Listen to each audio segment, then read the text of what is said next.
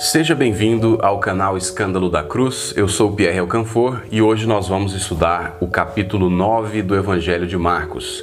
Por ser um capítulo um pouco maior, nós vamos dividi-lo em dois vídeos para que a gente possa explorar todos os tópicos que foram trabalhados ali. Então, vem comigo, chega mais.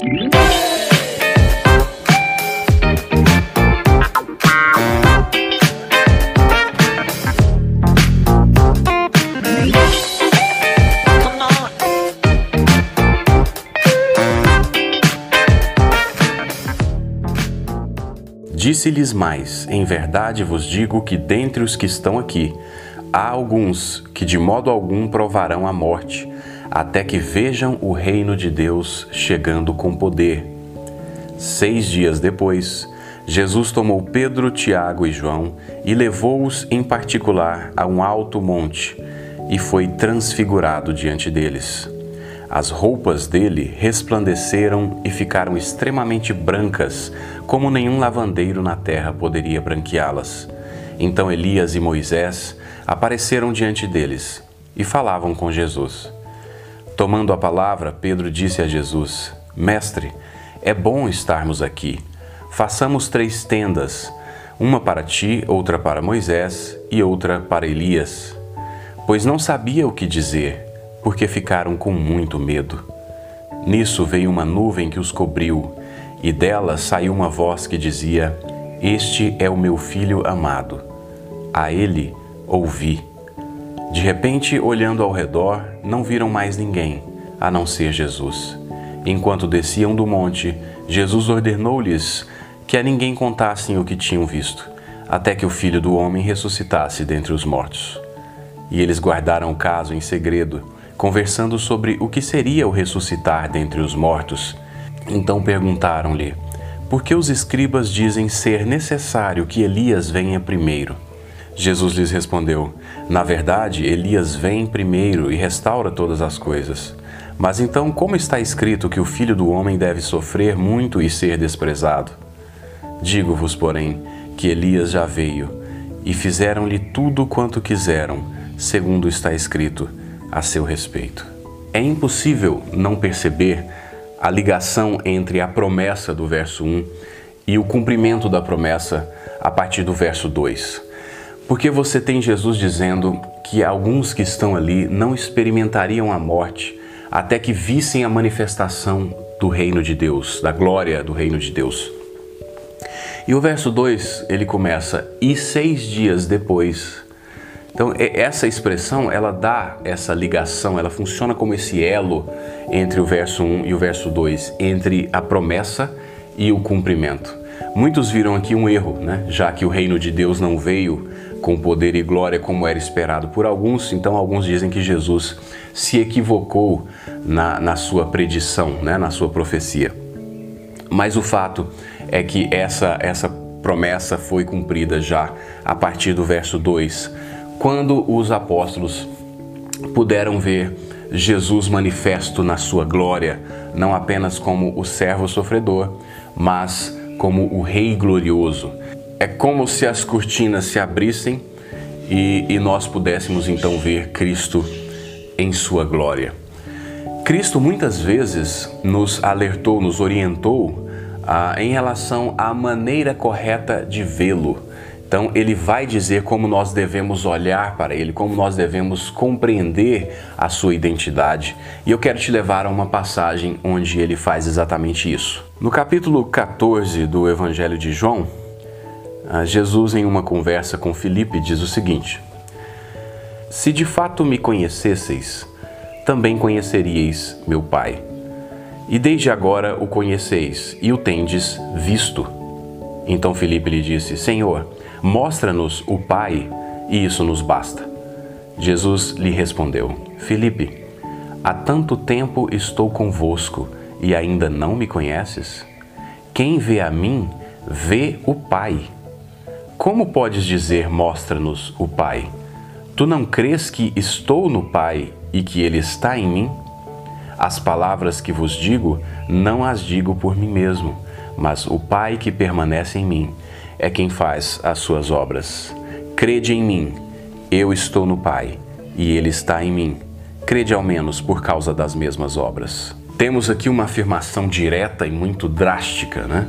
Jesus está dizendo que quem olha para ele vê Deus. É como se ele dissesse: Por que você está me pedindo para te mostrar Deus? Quando você olha para mim, você está olhando para Deus. É uma afirmação extrema e, e exatamente essa identidade de Cristo que foi revelada na transfiguração. Os apóstolos puderam ver a glória de Deus, eles puderam ver Deus em Cristo Jesus.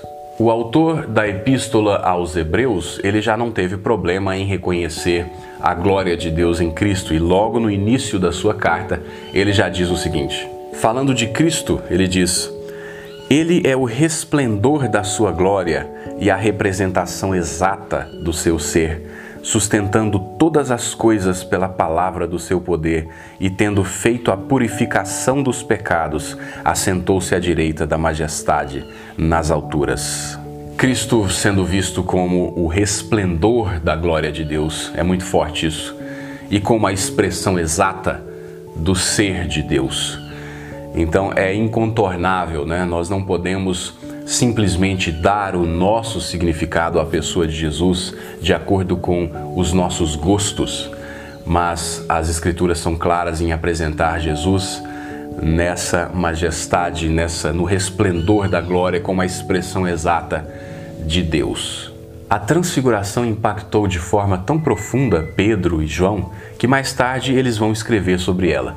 Eu vou passar apenas a referência para você depois ler com cuidado. Então você pode ler lá em João capítulo 1, verso 14. Você vai ver João fazendo menção a esse evento. E você pode ler também em 2 Pedro capítulo 1, os versos 16 a 18. Pedro também faz referência a essa experiência. E o mais incrível é que existe na, nas Escrituras uma promessa de que todos aqueles que estão em Cristo sofrerão uma transformação, terão também seus corpos glorificados. Eu sugiro fortemente que você leia o capítulo 15 da primeira carta de Paulo aos Coríntios. Esse capítulo 15 vai, vai falar de forma detalhada como será essa transformação daqueles que estão em Cristo. Mas o fato é que aqueles que se identificaram com Cristo, aqueles que estabeleceram essa relação íntima com Deus, com Cristo, eles vão sendo transformados dia a dia, até um momento tal em que eles serão completamente transformados e terão seus corpos glorificados, à semelhança do que foi visto no dia da transfiguração. E aqui eu gostaria de chamar a sua atenção para um aspecto que é muitas vezes negligenciado e até mesmo atacado, né? Que é esse aspecto do relacionamento com Cristo. Então você vai ouvir muitas pessoas dizendo que é, não interessa o que você pensa a respeito de Cristo ou que tipo de relacionamento você tem com Ele, o que interessa é fazer o bem. Então, de certa forma, o bem ele uniria todas as pessoas e todas as religiões, já que todas elas ah, mencionam essa questão, né? Então, o amor ao próximo, a caridade, o bem, eles seriam esse elemento que, que, que, ligaria todas as religiões e todas as manifestações espirituais. Então, deveria ser nesse aspecto que nós ah, deveríamos ah, focar a nossa atenção, para que a gente pudesse ficar com aquilo que é comum e não com aquilo que é diferente. A gente percebe uma certa beleza nessa intenção, mas ela está muito longe da proposta do cristianismo bíblico, porque o relacionamento íntimo com Cristo, essa relação é o mais importante. Ela é fundamental, ela é o fundamento através do qual todas as outras coisas, inclusive o bem, poderia acontecer.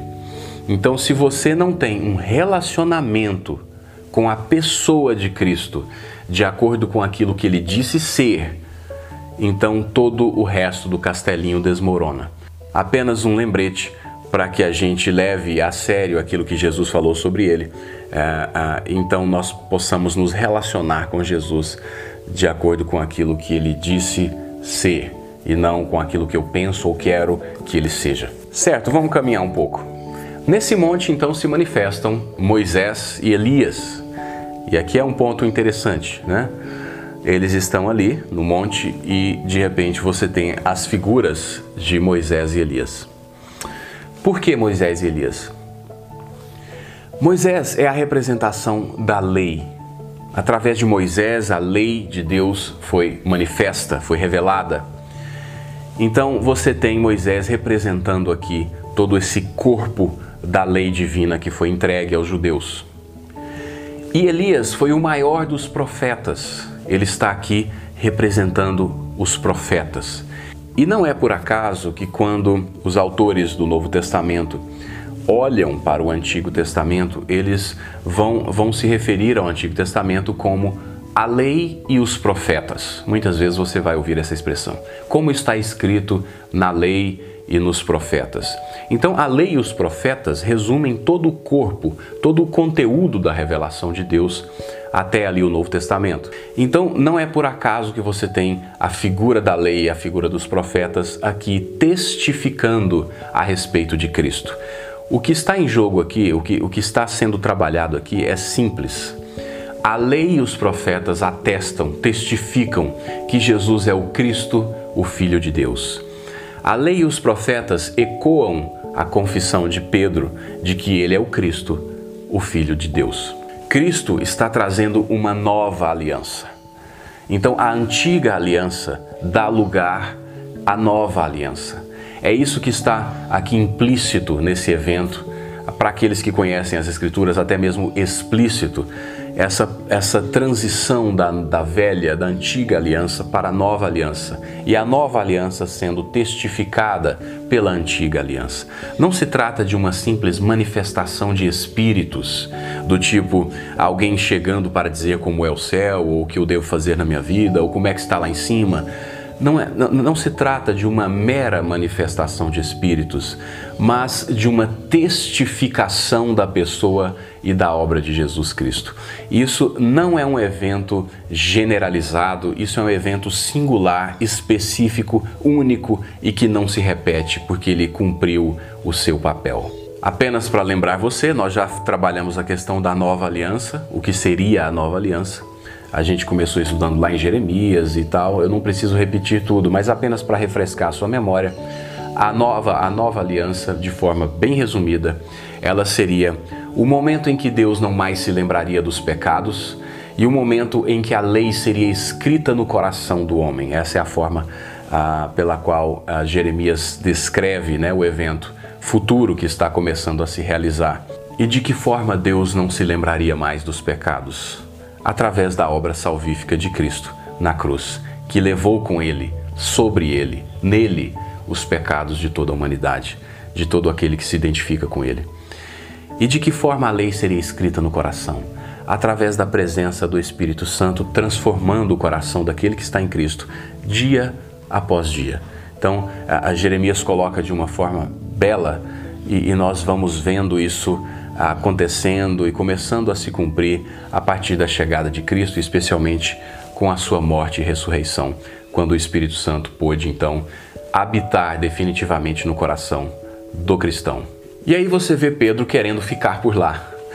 É, esse, esse monte fica ali nos arredores de Cesareia, que é um lugar lindo, com uma vegetação muito bonita, e você vê Pedro então aqui no alto desse monte, nesse lugar muito bonito, onde a glória de Deus se manifesta. Para que descer, né?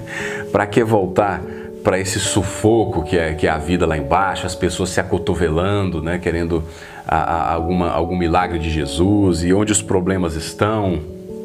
É muito mais legal ficar no alto do monte. Mas não é assim que funciona a vida. A fé, ela brota exatamente no sufoco, na pedreira, né? Onde o pau quebra aqui embaixo onde a vida não é fácil, né? Onde ela é cercada de doenças, de, de adversidades, de dores, né? É aqui que a fé brota e se desenvolve, é aqui que ela é exercitada, né? Nós vemos nessa, nessas passagens a presença de uma nuvem, né? Então a nuvem se manifesta e essa, a manifestação dessa nuvem, quando, quando a presença de Deus ah, vai se fazer aí notada, ela vem desde o Antigo Testamento, então desde o Monte Sinai, né? É, você vai ver, quando você é, estudar o Antigo Testamento, você vai ver que essa nuvem, uma característica da manifestação da presença de Deus. E essa voz que vem dos céus, este é o meu filho amado, né, a ele ouvi, é, é, essa voz que vem dos céus, ela se manifesta três vezes na Bíblia. Uma foi no batismo, nós já vimos, outra aqui na transfiguração e terá mais uma vez na, na entrada triunfal de Cristo em Jerusalém. Aí no verso 10 tem uma afirmação estranha, porque dá a entender que os discípulos não conheciam a ressurreição, se você ler de qualquer jeito, né? Mas a questão é que os discípulos, os judeus, aguardavam uma ressurreição final nos últimos, no, no último dia.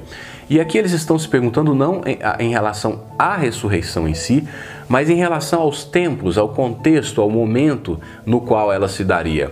E nós vamos ver isso claramente quando eles perguntam por que os escribas dizem que, que é necessário que venha primeiro Elias, né? Então, que tipo de ressurreição é essa? Quando é que ela vai acontecer? Em que contexto?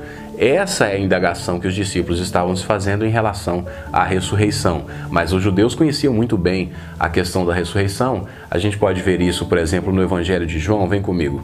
No contexto da ressurreição de Lázaro, né, quando Jesus vai ressuscitar Lázaro, então Marta diz a ele o seguinte, lá em João capítulo 11, verso 24. Disse-lhe Marta: Sei que ele ressuscitará na ressurreição no último dia. Jesus declarou: Eu sou a ressurreição e a vida. Quem crê em mim, mesmo que morra, viverá. Então fica claro que os, os, judeus aguardavam uma ressurreição no último dia. Não se trata aqui dos discípulos não saberem a, a respeito da ressurreição. A, a, indagação, as perguntas que eles estavam a, ah, se fazendo eram em relação ao contexto, aos tempos, ao momento em que isso se daria. Finalmente, ah, em relação a esse trecho, nós já tratamos a respeito dessa questão da, de João Batista ser o Elias, né? de Elias já ter vindo e então todos entenderem que ele estava falando de João Batista. Então, esse relacionamento entre João Batista e Elias, nós tratamos em um vídeo todo especial para isso. Se você está chegando agora, dá uma, dá uma vasculhada que você vai ter todas as informações a respeito disso. Vamos seguir. Quando chegaram onde estavam os outros discípulos, viram ao redor deles uma grande multidão e alguns escribas discutindo com eles. E logo toda a multidão, vendo Jesus, ficou muito surpresa, e todos correram na direção dele e o cumprimentaram. E Jesus lhes perguntou: O que estáis discutindo? E alguém dentre a multidão lhe respondeu: Mestre, eu te trouxe meu filho, que tem um espírito mudo. Onde quer que o apanhe, provoca-lhe convulsões, de modo que ele espuma pela boca, range os dentes e começa a se enrijecer. Pedi aos teus discípulos que o expulsassem, mas eles não conseguiram. E Jesus lhes respondeu: Ó geração incrédula, até quando estarei convosco? Até quando terei de suportá-los? Tragam meu menino. Então eles o trouxeram. Ao ver Jesus, o espírito imediatamente provocou-lhe uma convulsão, e o endemoniado, caindo ao chão, rolava espumando pela boca. Jesus perguntou ao pai dele: Há quanto tempo isso lhe acontece? Ele respondeu: Desde a infância e muitas vezes o tem lançado no fogo e na água para destruí-lo. Mas se podes fazer alguma coisa, tem compaixão de nós e ajuda-nos. Ao que lhe disse Jesus: Se podes, tudo é possível ao que crê. Imediatamente o pai do menino clamou: Eu creio, ajuda-me na minha incredulidade. Vendo que a multidão correndo aglomerava-se, Jesus repreendeu o espírito impuro, dizendo: Espírito mudo e surdo, eu te ordeno, sai dele e nunca mais entres nele. Então o espírito saiu gritando e agitando-o muito. O menino ficou como se estivesse morto, de modo que muitos diziam: Ele morreu. Mas Jesus, tomando-o pela mão, levantou-o e ele ficou em pé. Quando entrou em casa, seus discípulos lhe perguntaram em particular: Por que não conseguimos expulsá-lo? Ele lhes respondeu: Essa espécie não sai a não ser pela oração e jejum. Nós já vimos desde o início do Evangelho ali de Marcos que a batalha espiritual é algo real. Nós vemos isso se manifestando nas páginas do, do Novo Testamento, em especial ali dos Evangelhos, mas também em Atos. Nós vamos ver isso o tempo todo. E a batalha espiritual nunca é tratada por Jesus ou pelos discípulos como algo subjetivo, psicológico, nós já falamos sobre isso, né? Como manifestação dos meus demônios interiores, da minha raiva, do meu ódio, da minha ignorância. Nada disso, não há símbolo aqui, não há manifestação subjetiva, artística, filosófica. São seres reais é, em, se enfrentando numa batalha real. É assim que Jesus trabalha a batalha espiritual, é assim que os discípulos trabalham a batalha espiritual e até o livro de Apocalipse nós vamos ver batalhas reais sendo travadas. E a falta de fé aqui, né, realmente entristece, realmente leva Jesus a, a ficar irritado, né? É uma passagem interessante, até quando terei de suportá-los, né? Jesus realmente se incomoda muito com a incredulidade. E, e, isso fica, fica óbvio nessa passagem. A questão da fé, nós tivemos muito tempo de falar sobre isso e falamos que a fé é o fundamento do relacionamento com Cristo.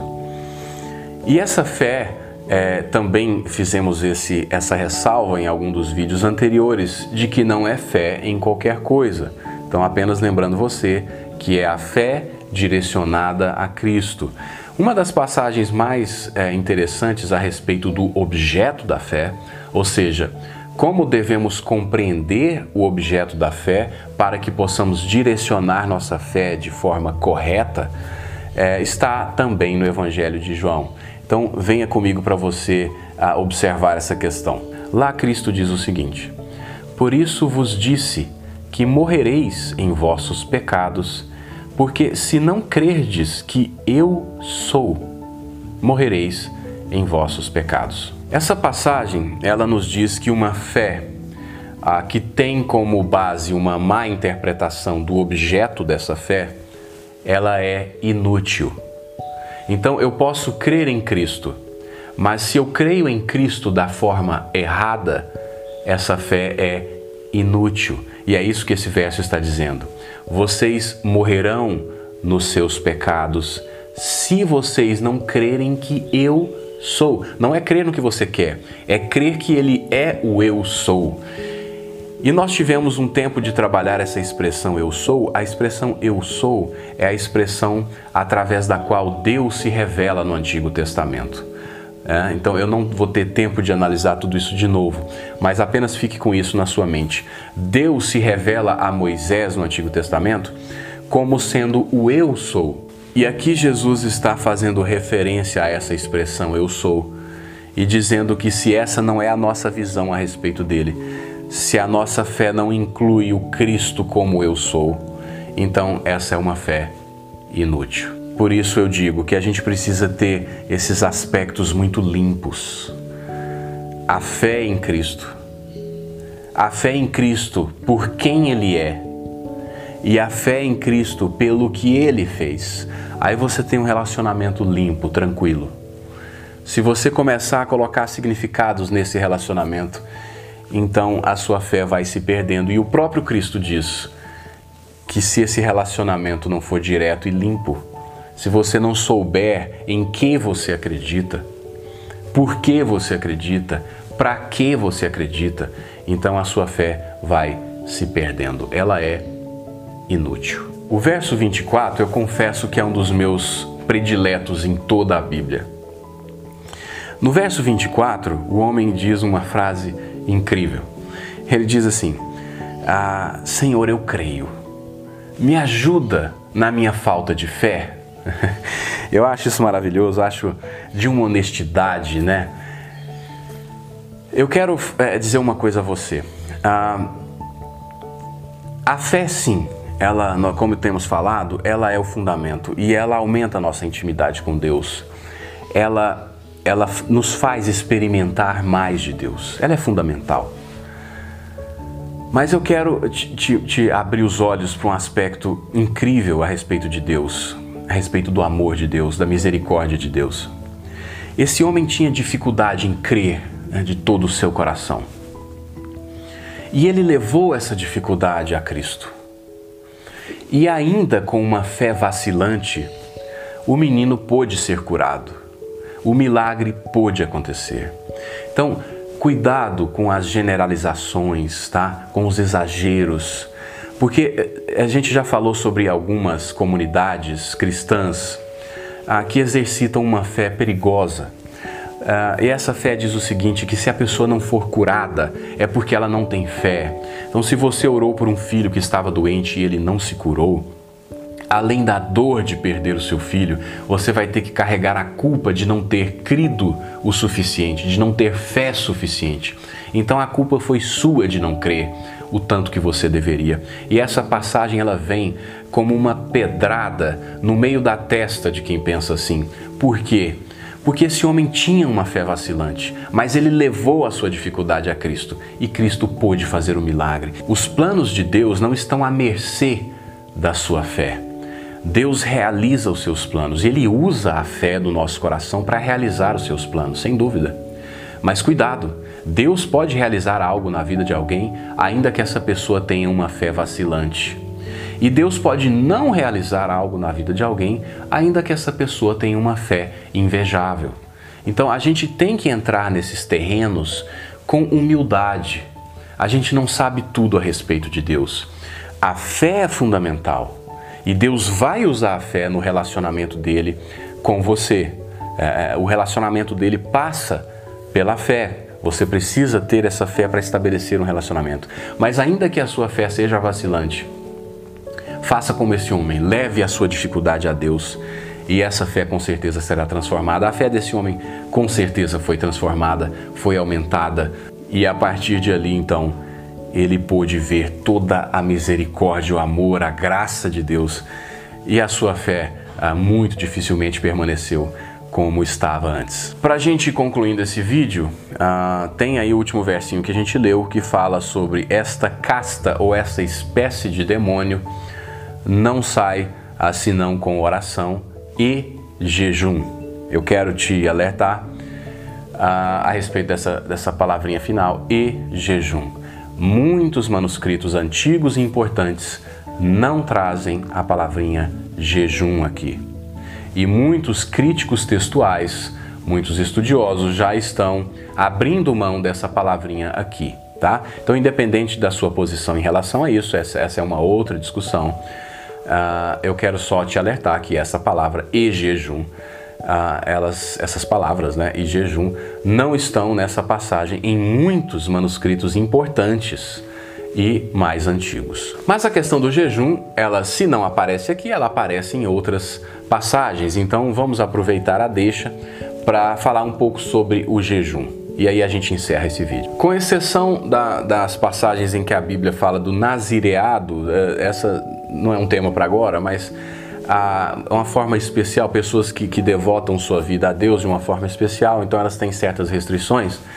Ah, com exceção eh, dessas passagens que falam sobre o nazireado, e nessas passagens aí é, existe realmente a questão do jejum sendo ordenada, eu não me lembro de outra passagem da Bíblia em que o jejum é ordenado por Deus, nem no Antigo nem no Novo Testamento. Mas Jesus fala sobre o jejum, ele fala que quando ele fosse retirado dos discípulos, os, os discípulos jejuariam, ele inclusive ensina a forma correta de jejuar. Então, a, a, o jejum é algo que, quando a gente lê a Bíblia de forma honesta, ele é sim esperado daqueles que creem, né? Em algum momento ou outro o jejum é trabalhado, não dá para contornar isso. Não dá para dizer que o jejum é uma coisa que ficou no passado. É, não vejo base bíblica para isso. O jejum é algo que, que deve ser praticado com consciência. A questão é, é, é, que isso não é feito, muitas vezes, né? Então a gente precisa ter clareza em relação ao jejum. O que Jesus questiona, e então nós também devemos questionar, é a motivação para o jejum. Então, muitos cristãos, eles jejuam com uma motivação errada. Eles entendem que ao jejuar eles vão mudar a Deus, né? eles vão forçar Deus a tomar uma atitude que ele não tomaria se você não jejuasse, por exemplo. Então, é como se fosse uma manipulação de Deus.